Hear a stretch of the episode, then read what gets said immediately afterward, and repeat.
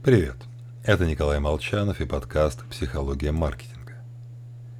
Имя Россера Ривза, американского рекламиста середины прошлого века, мало кому знакомо.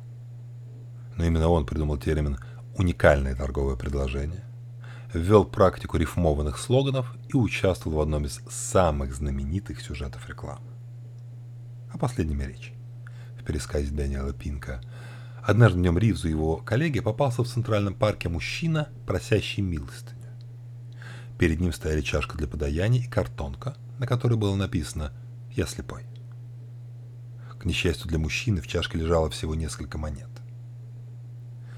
Ривз заключил с коллегой пари, что сможет сильно увеличить количество подаяний, добавив к табличке четыре слова.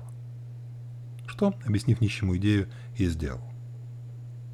Почти сразу несколько человек бросили монеты в чашку. Затем возле мужчин остановились другие, поговорили с ним и вынули из кошельков долларовые банкноты. С четырьмя словами, добавленными Ривзом, надпись на табличке гласила «На улице весна, а я слепой». Это не про эмоции.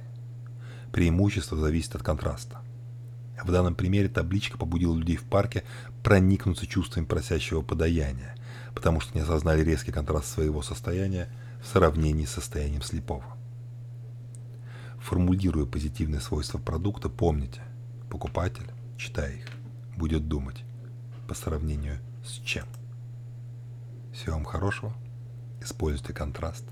С вами был Николай Молчанов.